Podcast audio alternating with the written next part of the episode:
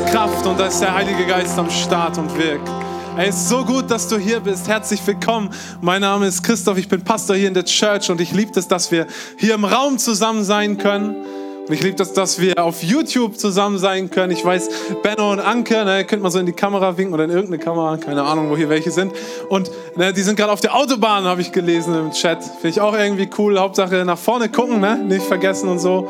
Ich weiß nicht, ob Mitfahrer oder Beifahrer oder was auch immer, wenn man noch in den Chat nebenbei schreibt fährt man hoffentlich nicht selber Auto. Aber okay, ich liebe es, dass egal, wo du bist auf dieser Welt, du kannst jetzt gerade mit uns hier sein. Ne? Und ich liebe das in der Bibel, ne, da, da, man kann eins sein, weil man in einem Raum ist und zusammen ist, aber man kann auch eins sein im Geist, heißt es da.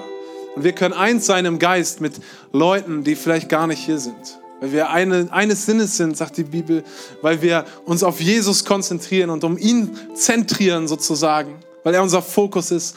Und ich liebe das, das ist die Kraft von Kirche, wenn wir zusammenkommen als Leute, die Jesus nachfolgen sagen, ey, ich, ich gebe alles auf, was ich mitgebracht habe an Gedanken, an Ideen, an Schmerzen, an Krankheiten und ich konzentriere mich darauf, das haben wir eigentlich gerade gesungen, dich besser kennenzulernen. Weil das Fundament unseres Glaubens, um dir das mal einmal zu sagen, ist nicht eine gute Idee. Ist nicht irgendwie der weise Lehrer Jesus, der so tolle Ideen wie Feindesliebe ist zum Beispiel eine abgefahrene Idee von Jesus, eine super coole Idee.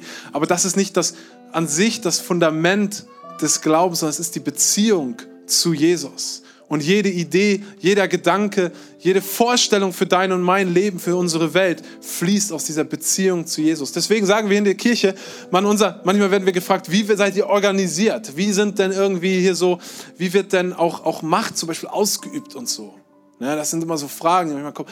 Und ich muss sagen, jetzt, wir sagen immer, hey, und das, das Beziehungssystem, oder nein, das, das Regierungssystem des Himmels, und das versuchen wir hier zu leben, ist Beziehung.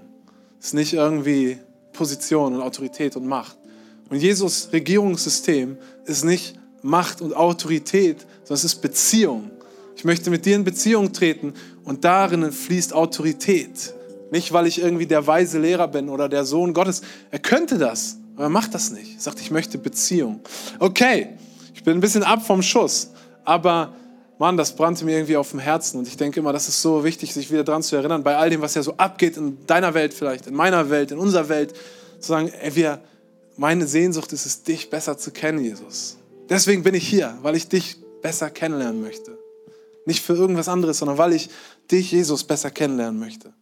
Hey, es ist schön, euch zu sehen. Wir haben heute Gäste auch am Start. Ich weiß, Tim äh, und Angelika, Pastoren aus Berlin sind hier irgendwo. Hey, lass uns denen mal einen Applaus geben. Ist so cool. Ich weiß, die machen Urlaub hier. Da drüben, schön, dass ihr da seid. Vielleicht sind noch andere hier, weil sie, das ist ja das Coole hier, ne? wir leben in einem Land, in dem man Urlaub macht. Das ist total gut. Äh, deswegen sind in den Ferien äh, immer mal Gäste da und das freut uns total. Ähm, viele Grüße von Pastor Simon und Pastorin Lilly, die sind auch im Urlaub gerade, aber irgendwo anders in der Weltgeschichte. Äh, ich weiß ehrlich gesagt nicht ganz genau wo, die haben so verschiedene Stationen. Ähm, aber die sind natürlich auch im Herzen hier am Start. Und wir dürfen heute in, die, in, unsere, in unserer Predigtserie weitermachen. Weißt du, wie die heißt? Das steht da ja. Das stimmt aber nicht ganz. Die heißt stärker als der Tod.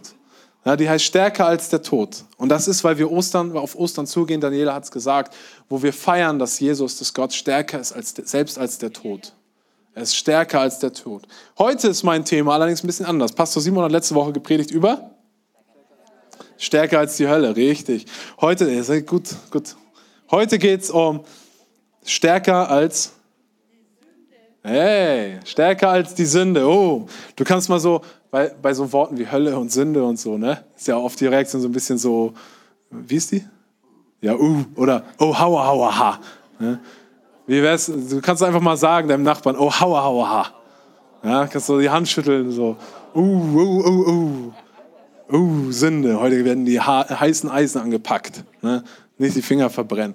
Ähm, aber weißt du, ich glaube, dass, dass na, Pastor Simon ist letzte Woche ja echt auch in die Theologie eingetaucht so. Ähm, und, und auch, das will ich ein bisschen auch heute machen, aber auch ein bisschen anders, weil ich habe mich so lange, ich, ehrlich gesagt, auf diese Predigt freue ich mich seit ein, zwei Jahren. Weil das, so lange habe ich das Thema schon. Und ich habe immer gedacht, der einzige Moment, an dem ich diese Predigt mache, ist Palmsonntag. Kennst du Palmsonntag? Das ist heute, genau. Wir sind ja nicht so gut mit so klassischen kirchlichen Begriffen und so, aber heute ist Palmsonntag. Und wenn du dir das nicht, nicht sagt, nichts sagt, dann erkläre ich dir das gleich. Ähm, aber als erstes möchte ich dir noch sagen, weißt du, was ich, was ich mir wünschen würde, Simon hat es auch gesagt letzte Woche, ist bei diesem Wort Sünde gehen ja sofort so Assoziationsketten in unserem Kopf los, ne? sofort zur Schublade auf und dann irgendwie kommt alles Mögliche raus oder rein und irgendwie, irgendwie, ich weiß nicht, wie das bei dir ist. Vielleicht auch nicht, vielleicht kommst du aus Norddeutschland und denkst einfach nur, Sünde ist so, so diese komische Mischung aus Mitleid, aber irgendwie auch, manchmal ist da ja sogar so ein bisschen Schadenfreude drin, ne? aber irgendwie ist es auch so, ja, weiß ich nicht, bedauern, genau, ist ein gutes Wort. So, vielleicht ist das für dich nur dieses Wort, vielleicht hast du aber viel, viel mehr äh, da noch packst du da noch rein. So, vielleicht ist Sünde so dieses, na, die, wir benutzen das oft als so, das ist eine Tat oder vielleicht noch etwas, was man denkt, was irgendwie Gott traurig macht, böse, weiß ich auch nicht genau. Auf jeden Fall irgendwie will Gott das nicht, dass wir das tun, denken, sagen, was auch immer. Und wenn wir das doch tun, dann ne, kleine Sünden bestraft der liebe Gott sofort und so gibt es so einen Satz. Ne? Ist unmöglich. Okay, das kommen wir später zu, aber äh, das ist vielleicht so das Konzept, so, ne? dann, dann bestraft dich Gott, wenn du einen Fehler machst. Und es gibt da in der Theologie tausend Millionen Konzepte und Ideen und Gedanken zu. Ähm, auf alle will ich gar nicht eingehen. Aber vielleicht geht bei dir auch so eine Schublade auf und du, du denkst ja, Sünde, ne, das ist so kirchliche Sprache und das versucht eigentlich Leute gefangen zu halten in so einer Angst davor, dass Gott sie bestraft. Aber vielleicht bist du auch genau da drin und hast Angst davor, dass Gott dich bestraft, wenn du einen Fehler machst oder wenn du was falsch machst. Und, und irgendwie, genau.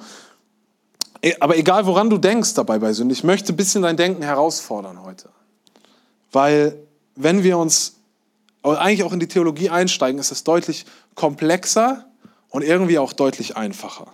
Irgendwie beides.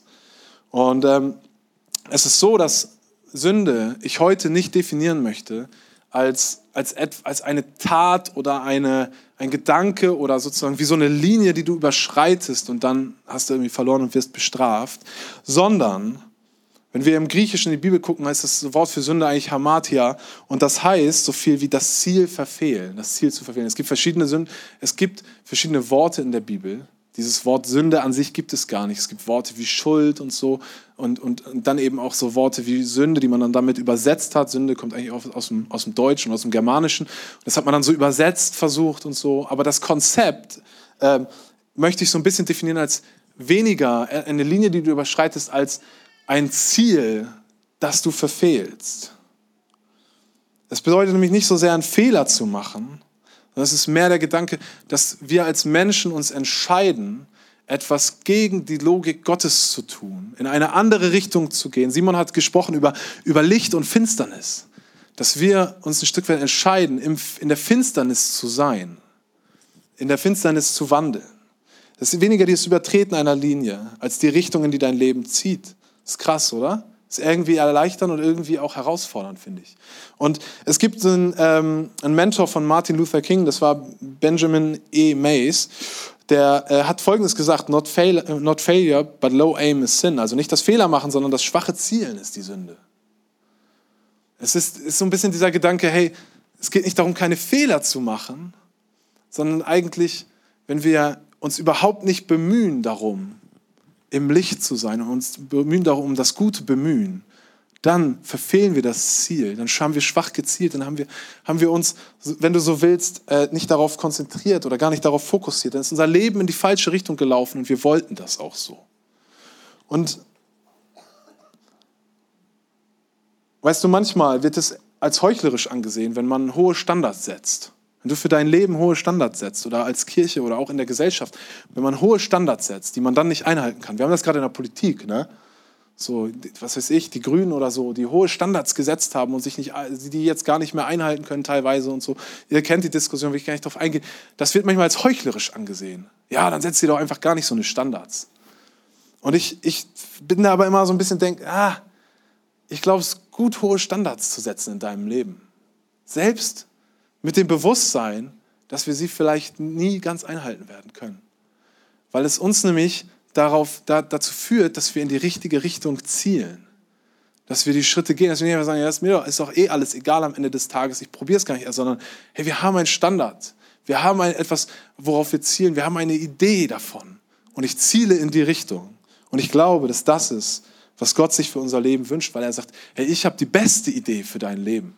Es gibt ganz viele Ideen für dein Leben. Alle möglichen, ne? Jeder, dein Nachbar hat eine Idee für dein Leben oder so, oder dein Garten jedenfalls. Und deine Freunde haben vielleicht eine Idee für dein Leben. Alle möglichen haben eine Idee für dein Leben. Deine Eltern hatten oder haben bestimmt eine Idee für dein Leben oder jedenfalls gehabt. So, ähm, es gibt ganz viele. Und es gilt immer wieder zu schauen, hey, was ist eigentlich Gottes Idee für mein Leben? Was ist Gottes Idee? Weil ich glaube, und davon bin ich überzeugt, ist eigentlich die beste Idee. Ist der beste Gedanke. Und weißt du, es gibt ein, wir kommen eigentlich so ein bisschen zu einem, es gibt so ein moralisches Argument in der Apologetik, also da geht es darum, den Glauben sozusagen zu verteidigen, äh, zu beweisen, kann man nicht, aber ähm, da gibt es das moralische Argument. Und das sagt eigentlich so viel wie, ey, es gibt auf dieser Welt kein Gut und Böse, wenn es nicht ein universelles Gutes gibt. Also, um das zu verdeutlichen, es gibt zum Beispiel das Völkerrecht, wo gesagt wird, das ist universell sozusagen ein Maßstab, an den sich ne, im Krieg, sehen wir gerade, alle halten sollen. Weil das grundsätzlich, oder Menschenrechte, weil das grundsätzlich was Gutes ist und was jedem zusteht, was man sich nicht erarbeiten kann, was man nicht irgendwie, was nicht irgendwie in einer Kultur so ist, in einer Kultur so, sondern die Menschenrechte zählen. Und es, es ist der Gedanke, woran machen wir das fest, wenn, wenn du sozusagen immer entscheiden kannst, nach wie ich mich gerade fühle, was ich denke oder, von, oder die Idee, die ich habe oder so, wenn, das, wenn ich entscheide über Gut und Böse, woran machen wir das fest? Mit welcher Berechtigung sagt man denn, dass jemand etwas Schlechtes tut? Wenn das immer abhängig ist von deiner eigenen Einschätzung. Und wir brauchen irgendwie diesen universellen, diesen Maßstab, diese, diese, diesen Standard, diese Norm, um uns immer wieder daran auszurichten und zu sagen, hey, das ist gut, das ist nicht gut. Egal aus welcher Kultur ich komme, egal aus, welchem, aus welcher ja, Lebzeit ich komme, so, das können wir als grundsätzlich was Gutes und grundsätzlich was Schlechtes ähm, kategorisieren. Und das ist eigentlich ein Versuch, um zu sagen, hey, guck mal, weil das keiner auf dieser Welt schaffen kann, so ein zum Beispiel das Menschenrecht, brauchen wir Gott, von dem wir, die Ebenbildlichkeit Gottes, von der wir das zum Beispiel ableiten, dass jeder Mensch Würde hat. Das brauchen wir dafür. Und da gibt es natürlich Debatten drum und so. Aber hey, ich glaube, dass genau wir so ein Stück weit Sünde viel, viel besser verstehen, zu sagen, hey, in welche Richtung zieht mein Leben? Auf welches Ziel ziele ich eigentlich hin? Was ist die Richtung, in die ich gehe? Da geht es nicht so sehr um die einzelne Tat, die du getan hast und die vielleicht Gott bis in alle Ewigkeit bestraft oder auch nicht oder sofort, kleine Sünden halt sofort, aber größere Sachen dann irgendwann so, ähm, sondern es geht darum zu sagen, hey, gibt es ein Ziel? Und wisst ihr, was ich am interessantesten eigentlich finde an der ganzen Geschichte? Sünde, egal wie wir das verstehen, steht in der Bibel fast, fast immer im Kontext von Sündenvergebung. Ist doch der Hammer. Selbst im Alten Testament steht Sünde ganz, ganz, ganz oft im Kontext von Sündenvergebung. Dass Gott sagt, ich vergebe euch eure Sünden. Und wir brauchen das. Wir sehen das in der, in der Bibel, das ist auch ein Unterschied, äh, in der, in der, in der Politik, wir sehen, das ist auch ein Unterschied zu Schuld. Schuld ist ja dieses Ding von, ich hab, bin dir irgendwie reingefahren und jetzt habe ich Schuld und dann muss ich dafür bezahlen und dann ist auch wieder gut. Aber Sünde, es gibt ein abgefahrenes Zitat, jetzt hauen wir nochmal richtig einen raus hier, ist von Jürgen Habermas, das ist ein Soziologe, lebende Legende. So, ich habe ja Soziologie studiert und jetzt gebe ich dir was, damit kannst du dann mal irgendwie rumprollen irgendwie bei Leuten. Ne, das mache ich auch ständig. Ich haue so schlaue Sätze rein, wo ich nicht mehr selber weiß, was die bedeuten. Der hat gesagt, säkulare Sprache, die das, was einmal gemeint war, bloß eliminieren, hinterlassen Irritation. Als sich Sünde in Schuld, das Vergehen gegen göttliche Gebote, in den Verstoß gegen menschliche Gesetze wandelte, ging etwas verloren. Das ist ein Soziologe, der sagt, hey, Schuld ist ein bisschen zu dünn für diese Welt. Wir brauchen auf eine Art den Sündenbegriff. Ich dachte, das ist interessant, dass ein Soziologe das sagt.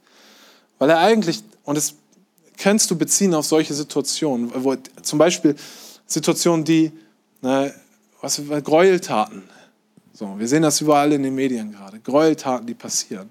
Oder in Deutschland, wir kommen ne, mit unserer Geschichte, das, was im, im Holocaust passiert ist. Dafür reicht letztendlich ein Schuldbegriff nicht aus. Weil das implizieren würde, ich kann das irgendwie wieder gut machen und dann ist es auch gegessen. Aber Sünde hat eine andere Qualität, weil es besagt eigentlich, hey, da ist etwas völlig in die falsche Richtung gelaufen. Und das kann man nicht einfach wieder gut machen, sondern es braucht, es braucht die Kraft der Vergebung und der Gnade. das ist keine billige Gnade, das ist nichts, was irgendwie kostenlos ist oder was ganz so, ja, ist halt vergeben, fertig, sondern das braucht Beziehung, das braucht Wiederherstellung, das braucht Reibung, das braucht Konflikt, das, das kostet etwas. Deswegen ist Jesus am Kreuz gestorben, weil wirkliche Gnade letztendlich etwas kostet. Okay, aber hier ist der Deal. Selbst wenn du auf dem Weg in den Abgrund bist, selbst wenn dein Leben schon hinter dir liegt und du gesagt hast, ich bin so viel in die falsche Richtung gelaufen und in, in, die, in, die, in den Abgrund, in den Schmerz, in die Krankheit, ich bin so viel in der Finsternis gewesen. Und zwar nicht nur aus Versehen oder so, sondern bewusst. Selbst dann ist Jesus stärker als die Sünde ist stärker als deine Vergangenheit, ist stärker als all das, was wir verbockt haben, wo unser Leben wir nicht ausgerichtet haben an der Idee Gottes, wo wir daneben gegangen sind. Selbst dann ist Gott stärker. Und weißt du, an Palmsonntag ist das auf eine Art das, was wir feiern. Wir feiern nämlich, dass Jesus eingezogen ist nach Jerusalem. Auf so einem Esel und so, ein bisschen abgefahrenes Bild. Und die Leute haben Palmen, deswegen Palmen, Palmen und Kleider vor ihn gelegt auf den Weg. Und Jesus ist eingezogen nach Jerusalem. Und es ist auch ein Zeichen dafür. Ich sage das manchmal, Jesus äh, ist nicht völlig abgeschreckt von Sünde oder so, von deiner, von vielleicht von deiner Vergangenheit. Das überfordert den nicht, sondern Jesus Reaktion darauf ist, ich komme rein. Gott hat sich vor 2000 Jahren nicht gedacht, oh, die Welt ist so schlecht, jetzt lasse ich das mal, jetzt ziehe ich mich zurück, sondern er hat gesagt, ich komme rein. Ich komme rein. Und er ist heute Morgen hier und sagt, ich ziehe, ich möchte bei dir einziehen. Und jetzt habe ich noch gar nichts über meine eigentliche Predigt gesagt. Das ist irgendwie blöd. Ähm, weil meine Predigt, die heißt stärker als die Sünde, aber sie heißt auch, was die Steine schreien. Was die Steine schreien. Und zwar kommt das aus Lukas 19, Vers 38 bis 40. Da steht nämlich Folgendes, als Jesus einzieht auf diesem Esel nach Jerusalem, steht da Folgendes. Gepriesen sei der König, der im Namen des Herrn kommt. Friede in der Höhe und Ehre im höchsten Himmel. Das schreien die Jünger und dies, das Volk, was da um ihn herumsteht und diesen Einzug beobachtet oder da dabei ist. Und dann heißt es, einige der Pharisäer in der Menge forderten ihn auf, Meister, rufe deine Jünger zur Vernunft. Doch er entgegnete ihnen, würden sie schweigen, dann würden die Steine schreien. Mich hat das irgendwie immer irritiert, aber auch beeindruckt dieser Satz, den Jesus sagt, würden sie schweigen, würden die Steine schreien. Ich habe mir gedacht, warum? Warum sollen Steine schreien? Was schreien die überhaupt? Und ich habe so ein bisschen gedacht, ich hab, muss war an so ein Gedicht erinnert, was ich irgendwie in meiner Grundschulzeit oder so mal ganz cool fand, das von Rilke. Kann ich euch, soll ich das mal vortragen? Oh Mann, ich gehe nicht gut mit meiner Zeit um. Ich fürchte mich so vor dem Menschenwort. Sie sprechen alles so deutlich aus. Und dieses heißt Hund und jenes heißt Haus. Und hier ist Beginn und das Ende ist dort. Mich bangt auch ihr Sinn, ihr Spiel mit dem Spott. Sie wissen alles, was wird und war. Kein Berg ist ihnen mehr wunderbar. Ihr Garten und Gut grenzt gerade an Gott. Ich will, ich will immer warnen und wehren, bleibt fern. Die Dinge singen höre ich so gern. Ihr rührt sie an, sie sind starr und stumm. Ihr bringt mir all die Dinge um. Okay, warum auch immer ich. Ja, kann irgendwann mal jemand vortragen, der da sowas kann. Ähm, nee, lassen wir. Aber auf, so, warum denn Steine? Ich weiß nicht, wie es dir geht, aber Steine sind echt das Stummste auf der Welt. Äh, Glaube ich. Mir fällt nicht viel mehr ein. Bäume machen manchmal Geräusche, Tiere sowieso und so, aber Steine, Steine. Und dann hatte ich irgendwann so einen so so einen Moment, ich hatte mal so ein Ritual. Und da habe ich immer, wenn ich nach Hause kam von der Arbeit, und manchmal schleppt man ja so Sachen mit, ne? Stress, jemand Stress mit einem Kollegen oder so, äh, oder was auch immer, was passiert ist. So als Pastor nimmst du irgendwie immer manchmal mit was nach Hause. Und ich hatte so ein Ritual, um das nicht alles sofort mit nach Hause zu tragen. Bin ich hinter das Haus gegangen, da hatte ich so ein Glas stehen, habe so kleine Steine genommen und habe kurz gebetet und gesagt, Gott, ich gebe dir das jetzt in deine Hand und habe so einen Stein in ein Glas geschmissen. Und, in, und da kam mir irgendwann dieser Gedanke, was würden denn die Steine schreien, wenn sie schreien würden, weil die Jünger es nicht tun? Was würden diese Steine schreien? Und ich habe mir verschiedene Steine in der Bibel angeguckt und geguckt, was die schreien würden. Hey, was würden diese Steine schreien? Und mein erster Stein steht in Johannes 8, Vers 1 bis 11. Und da geht es um eine Geschichte, dass eine Frau, die Ehebruch begangen hat, vor Jesus geschleppt wird. Und die Pharisäer, das sind all die, die machen alles ganz richtig. Die haben keine Sünde in ihrem Leben. Die zielen immer in die richtige Richtung. Aber die schleppen diese Frau vor Jesus und sagen, Jesus, guck mal, die hat Ehe gebrochen, wir haben sie erwischt. Die Strafe darauf ist Steinigen. Weißt du, was das heißt? Mit Stein totwerfen. Das ist total verrückt, ne? aus unserer heutigen Sicht. Das ist so völlig so. Genau. Aber das ist da so.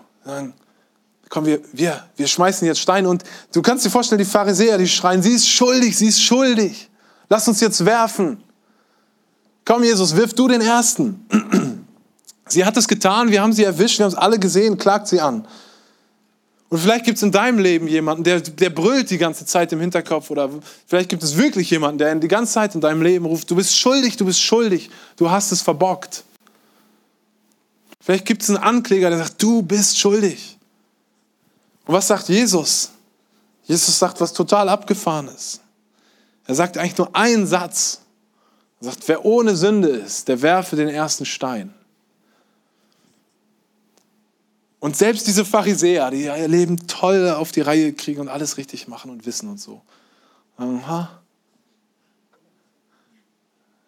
Gestern war da doch was. Blöd. Und alle lassen sie ihre Steine fallen quasi und gehen nach Hause. Und ich habe mich gefragt, was würden denn diese Steine schreien? Weil diese Pharisäer, die schreien und brüllen und machen da einen Aufruhr.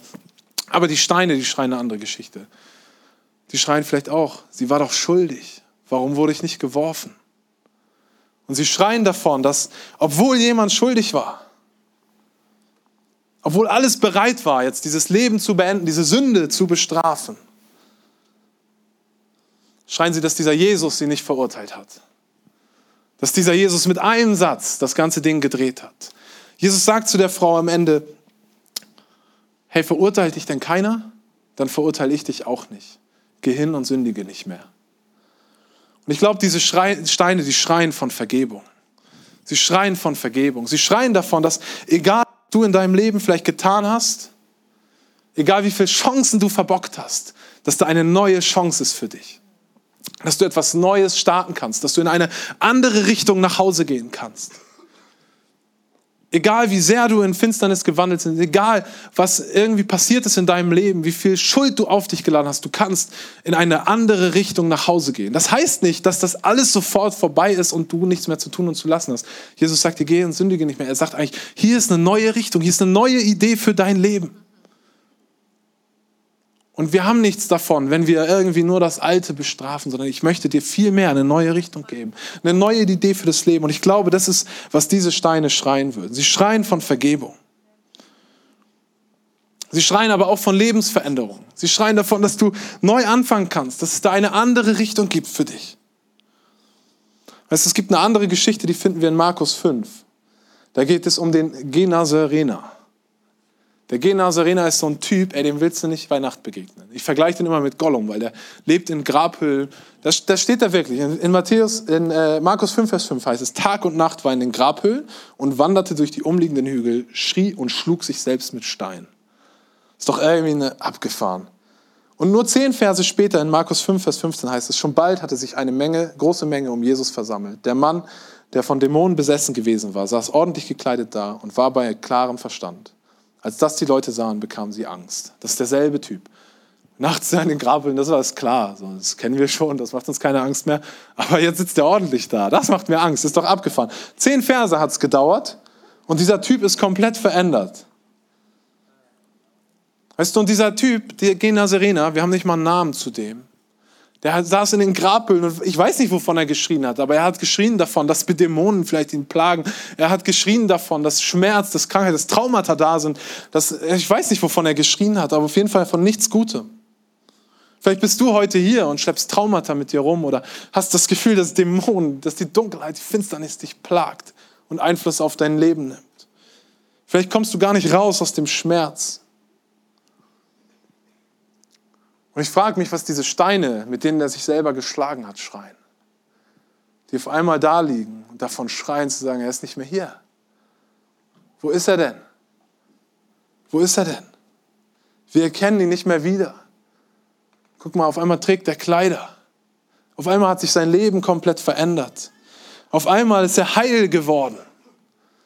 Diese Steine schreien vielleicht von Heilung. Und vielleicht schreit das was in deinem Leben, diese Steine in deinem Leben, diese, diese Sünde vielleicht, die da ist. Die Dinge, mit denen du dich selber verletzt, wo du dir selber immer wieder Beine stellst und im Weg stehst. Vielleicht sind das bald die Zeugen deiner Lebensveränderung. Vielleicht schreien sie davon, dass du dich verändert hast. Oder nein, dass Jesus dich verändert hat. Dass Freiheit da ist. Es gibt eine andere Geschichte in Matthäus 16. Da ist ein Kerl, der heißt Petrus. Petrus war ein Jünger Jesu und der hat Jesus dreimal verraten, direkt bevor Jesus gestorben ist. Vor seiner Kreuzigung. Kannst du dir vorstellen, wie der sich vorgekommen ist, als totaler Loser? Er hat den, er dachte, das ist doch der Erlöser der Welt, hat er verleugnet. Dreimal. Und dann wurde er gekreuzigt. Das kannst du auch nicht mehr rückgängig machen. Das ist, das ist irgendwie durch. Und als Jesus auferstanden ist, begegnet er Petrus wieder und er sagt Folgendes zu ihm. Und ich sage dir auch, du bist Petrus und auf diesen Felsen will ich meine Gemeinde bauen. Und die Pforten der Hölle sollen sie nicht bewältigen, nicht überwältigen. Weißt du was? Wenn wir als Kirche nicht laut schreien, dann machen es die Steine. Dann machen es die Steine. Die Steine schreien Bedeutung. Die schreien davon, Petrus, ist nicht vorbei. Auf diesen Fels will ich meine Kirche bauen. Du bist der Fels, der hier schreit. Hey, vielleicht bist du der, der Stein. Das, was in deinem Leben versteinert ist, was irgendwie herausfordernd ist, was Gott verändert, fängt plötzlich an zu schreien. Und der, eben hast du noch gedacht, was soll ich denn noch? Was soll ich denn noch? Was kann, was kann man, was denn mit mir? Und Jesus sagt, du bist der Fels, auf den will ich meine Gemeinde bauen. Diese Schrei, die Steine schreien davon, dass dein Leben Bedeutung hat dass Sünde eben nicht, Verfehlung, Fehler nicht stärker sind als Jesus. Dass Gnade da ist, dass Neuanfang da ist, dass ein, ein Neustart da ist. Sie schreien von Freiheit. Und weißt du, ich habe hier irgendwann mal gesagt im Gottesdienst, dass es eine Geschichte gibt, dass es kein einziges Wunder in der Bibel gibt, an dem nicht irgendwie Menschen beteiligt sind. Jedenfalls habe ich noch keins gefunden. Und es tut mir leid, das stimmt, ich habe eins gefunden. Ich habe tatsächlich eins gefunden. Und zwar steht das in Markus 16, Vers 1 bis 6. Da heißt es, am nächsten Abend, als der Sabbat vorüber war, kauften Maria von Magdala, Salome und Maria, die Mutter von Jakobus, wohlriechende Öle, um den Leichnam von Jesus einzubalsamieren. Früh am Sonntagmorgen, gerade als die Sonne aufging, machten sie sich auf den Weg zum Grab. Unterwegs überlegten sie, wer ihnen den Stein vom Eingang des Grabes wegwälzen könnte. Als sie jedoch hinkamen, sahen sie, dass der Stein, ein massiver Felsblock, bereits zur Seite gewälzt war. Sie betraten die Grabhöhle und bemerkten dort auf der rechten Seite einen jungen Mann in einem strahlend weißen Gewand. Die Frauen erschraken sehr, aber der Engel sagte, Habt keine Angst, ihr sucht Jesus von Nazareth, der gekreuzigt wurde. Er ist nicht hier, er ist von den Toten auferstanden. Weißt du, die Botschaft, die ich dir heute Morgen mitgeben möchte, ist egal, wie stark vielleicht die, die Sünde oder der Schmerz, die Krankheit, der Tod in deinem Leben ist. Jesus ist stärker. Und selbst dieser Grabstein, der irgendwie, ganz ehrlich, für mich ist ein Grabstein so etwas Endgültiges. Es ist so ein, ich bin manchmal über einen Friedhof gegangen und irgendwie macht es ja was mit einem. Diese Endgültigkeit, das Leben ist jetzt vorbei. Und hier lesen wir davon, dass dieses Wunder passiert ist, dass Jesus von den Toten auferweckt wurde. Er ist nicht mehr hier, er ist auferstanden. Und ich habe gedacht, man, dieser Stein, den wir eigentlich an Ostern feiern, also wir feiern nicht den Stein, wir feiern dieses Wunder. Aber dieser Stein, er schreit von Auferstehung. Er schreit davon, dass alles das, was in deinem Leben du begraben hast, was vielleicht gestorben ist, wo du sagst, hey, hier ist es vorbei. In diesem Bereich meines Lebens keine Hoffnung mehr. Das war's. Mit mir ist nichts mehr anzufangen. Er schreit von Auferstehung. Er sagt, dass das, was gestorben ist, kommt wieder zum Leben. Das ist die Hoffnung, an die wir glauben. Dass wir mit ihm auferstehen werden. Jesus ist stärker als die Sünde. Weißt du, ich glaube, unser Job als Kirche ist es, Jesus sagt, ey, wenn, wenn die Leute es nicht schreien, werden es die Steine schreien. Unser Job als Kirche ist es, zu schreien wie diese Steine. Zu schreien von Auferstehung, zu schreien von Freiheit, von Bedeutung, von Vergebung, von Gnade. Das ist unser Job. Hey, lass uns mal aufstehen zusammen. Ich würde gern zwei, zwei Gebete mit euch sprechen. Und das erste ist, vielleicht bist du heute hier, ich kenne diesen Jesus gar nicht. Du hast darüber gesprochen, Christoph, dass man eine Beziehung haben kann zu ihm. Ich möchte ihn so gern kennenlernen. Vielleicht hast du gesagt, ich bin vor langer, langer Zeit, bin ich mal in die Richtung gelaufen auf Jesus zu, aber dann habe ich es doch sein gelassen. Und heute möchte ich wieder umdrehen. Hey, dann ist es dein Gebet, dann ist es deine Chance. Alles, was du betest, ist, dass du dein Leben an Gott gibst. Das ist ganz einfach und ganz schwierig. Das ist die größte Entscheidung deines Lebens. Alles, was du betest, ist, dass du sagst, Gott, ich bin in die falsche Richtung gelaufen und jetzt kehre ich um. Ich tue Buße, nennen wir das. Alles, was du betest, ist, dass du sagst, du bist ein Kind Gottes und dass diese Kraft der Auferstehung, der Freiheit, der Vergebung in deinem Leben stärker ist als die Kraft der Sünde, des Todes, der Hölle, nenn's wie du willst. Und ich möchte dich einladen, mit mir zusammen beten. Wenn du das bist, dann lassen uns alle mal die Augen, wir schließen alle die Augen. Und wenn du das bist und sagst, ich möchte diesen Jesus kennenlernen, zum ersten Mal oder seit langer Zeit wieder, dann lade ich dich ein, dass du einmal ein Zeichen gibst, dass du mir einmal, einmal deine Hand hebst, damit ich einmal sehe, mit wem ich bete. Dankeschön. Dankeschön. Und wir machen das alle zusammen als Kirche. Bete vor und ihr dürft nachbeten. Jesus Christus, hier bin ich. Und ich gestehe, dass ich in die falsche Richtung gelaufen bin. Heute laufe ich in deine Arme. Ich danke dir für deine Vergebung, für deine Freiheit. Ich lade dich ein, auf dem Thron meines Lebens zu sitzen. Ich danke dir, dass du mein Vater bist. Ich bin ein Kind Gottes, für immer und ewig. Amen. Amen. Hey, lass uns denen mal einen Applaus geben. Und das zweite Gebet, das ich gerne sprechen muss, ist, wenn, wenn du vielleicht heute hier bist und sagst, boah, ich habe vielleicht etwas begraben in meinem Leben. Vielleicht ist es deine sowas wie Bedeutung. Ich glaube nicht mehr, dass mein Leben noch eine Bedeutung hat dass sich irgendjemand dafür interessiert oder dass es einen Unterschied machen kann. Vielleicht hast du begraben, Teil der Kirche zu sein, zu sagen, hey, ich, ich schreie mit, wenn die Steine schreien. Ich, ich bin einer von ihnen. Ich bin der Fels, auf den Gott seine Gemeinde baut. Vielleicht hast du begraben, weiß ich nicht, vielleicht hast du eine Krankheit, mit der du kämpfst. Was dich, das Thema eigentlich begraben. Ich glaube nicht, dass da noch irgendwas daraus entstehen kann oder Gott mir darin begegnen kann. Vielleicht hast du heute Morgen was begraben. Vielleicht sagst du, ich habe da eine Sünde in meinem Leben, die übernimmt einfach alles. Vielleicht hast du die noch nie jemandem erzählt. Hey, vielleicht bist du das und hast irgendwas begraben in deinem Leben. Dann lade ich dich ein, dass wir dafür beten, dass Jesus, der stärker ist als die Sünde und stärker ist als der Tod, dir darin begegnet. Dass er deine Sünde vergibt, dass er deine Krankheit heilt, dass er dir Bedeutung zuspricht dass er dich einlädt, an seinen Tisch zu kommen, einlädt, Teil seiner Familie zu sein. Und wenn du das bist, wir schließen wieder einfach alle unsere Augen. Wenn du das bist, dann darfst du deine Hand heben oder deine Hand auf dein Herz legen. Und Jesus, wir laden dich ein heute hier, dass du kommst mit deiner Kraft der Auferstehung, dass du kommst mit der Kraft der Vergebung. Wir sprechen Vergebung aus über jede Sünde, die hier gerade vorgetragen wird. Wir sprechen Freiheit aus über alles, was gefangen hält. Wir sprechen Heilung aus über jede Krankheit.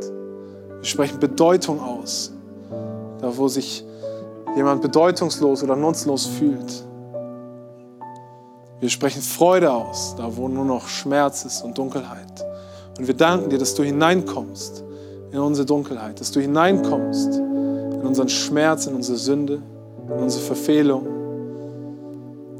Dass du kommst mit der Kraft der Auferstehung. Amen. Amen. Vielen Dank. Darüber ist Lummen, Seele, der